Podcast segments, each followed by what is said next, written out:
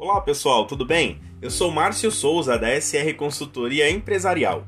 Você está ouvindo o nosso SRcast em sua segunda temporada. Estamos abordando cases de sucesso no atendimento aos clientes. No episódio de hoje falaremos sobre a corrida da Uber até o topo. A Uber foi fundada por Garrett Camp e seu amigo Travis em 2009 Apesar de ter sido criada na Califórnia, a ideia dos dois surgiu quando estavam em Paris e tiveram dificuldade em encontrar um táxi.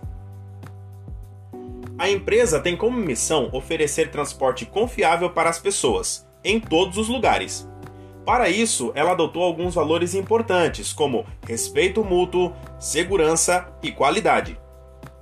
Segundo dados da própria companhia, a política da Uber se baseia em tolerância zero com qualquer tipo de discriminação. A Uber chegou ao Brasil em 2014, atuando no Rio de Janeiro. A segunda cidade a receber o aplicativo foi São Paulo e depois Belo Horizonte. Atualmente, mais de 100 cidades brasileiras contam com os serviços da empresa, realizados por mais de 500 mil motoristas parceiros.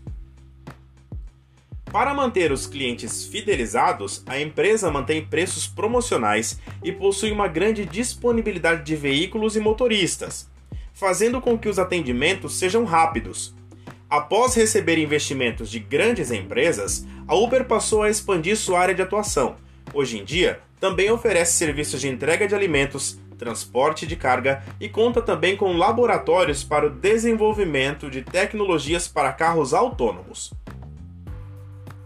Chegando para acabar com o reinado dos taxistas, que até então pensavam que o serviço deles numa, nunca teria concorrência, a Uber ganhou espaço não só pelos preços mais acessíveis, mas também porque os motoristas costumam ser mais bem-humorados, oferecem água aos passageiros, balas, temperatura do ar-condicionado regulada da forma que o passageiro desejar, etc.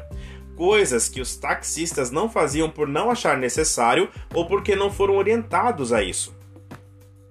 O atendimento da Uber por e-mail, direto pelo aplicativo ou ligações é realmente muito ágil e satisfatório. Os colaboradores deles sempre respondem às dúvidas e contestações, demonstrando uma preocupação genuína com o cliente e sua fidelização.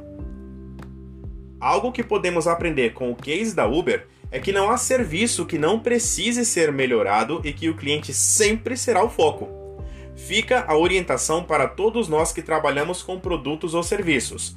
Não devemos fazer nada sem pensar na experiência do cliente.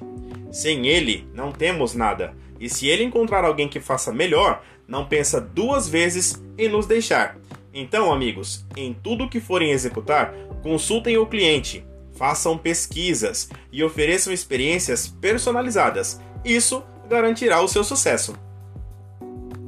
Você ouviu o nosso SRCast com o case de sucesso da Uber. Espero que tenha gostado desse episódio e até o próximo.